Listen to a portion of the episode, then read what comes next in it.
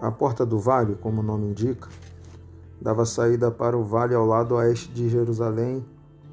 É mencionada em 2 Crônicas, capítulo 28, versículo 6, e em Neemias, capítulo 2, versículo 13 e 15, e capítulo 3, versículo 13.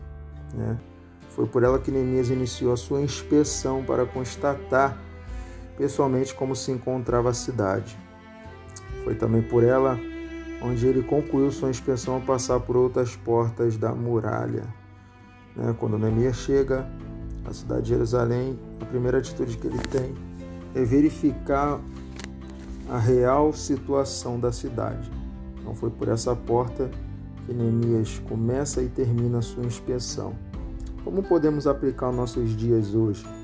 O que seria a porta do vale para os dias atuais? É, podemos aplicar, podemos dizer que é a porta da adoração, ou a porta da oração, ou ainda a porta da humilhação. É, a gente entende que vale é uma depressão entre lugares elevados, ou seja, entre montanhas, entre montes. E espiritualmente existe vários sentidos para se entender o vale, né? Significa a atitude de descer na presença de Deus é, o Senhor queria falar com o profeta Ezequiel.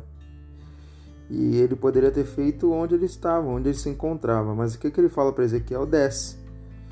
E a mão do Senhor estava sobre mim ali. E ele me disse: Levanta-te e sai ao vale, e ali falarei contigo. Ezequiel capítulo 3, versículo 22. E foi uma experiência extraordinária para Ezequiel descer ao vale para ouvir a voz de Deus. O que acontece hoje para nós. É que o vale pode ser um lugar de lutas e batalhas. É, e nós olhamos para dentro de nós mesmos. É muito comum a gente dizer ou ouvir dizerem que estou atravessando um vale, é, se referindo às lutas e tribulações que a gente enfrenta. Gideão enfrenta os medianitas no vale, Juízes capítulo 7, versículo 1.